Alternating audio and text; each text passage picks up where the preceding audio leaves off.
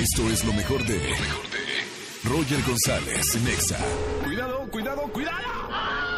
Que ya vienen las cinco bombas.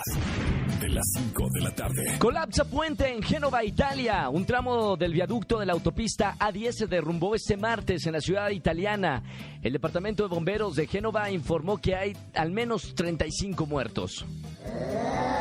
Día de protestas en la Casa de Transición de López Obrador. Pobladores de Atenco levantaron su voz contra el nuevo aeropuerto y señalan que el suelo de Texcoco no está listo para la edificación de una obra de tal magnitud. Por otro lado, Roberto González llegó a la protesta en camilla pidiendo justicia. Quedó parapléjico tras una golpiza a 19 meses. De la agresión no se ha iniciado el juicio oral. Y revelan que la sobredosis de Demi Lovato no fue por heroína. TMZ asegura que la cantante consumió sin saber una mezcla de oxicodona con fentanillo, droga que llevó a la muerte al cantante Prince.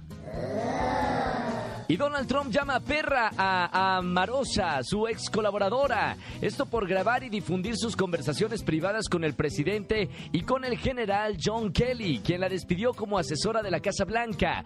El presidente de los Estados Unidos tuiteó, aunque usted no me lo crea, buen trabajo, general Kelly, por despedir rápidamente a esa perra. Y Sam Smith y Calvin Harris anunciaron colaboración. La música romántica y la electrónica se van a unir. El cantante y el DJ lanzarán una canción llamada Promises que saldrá este viernes. Oh my God. Estas son las cinco noticias más importantes del día. Escucha a Roger González de lunes a viernes de 4 a 7 de la tarde por Exa FM 104.9.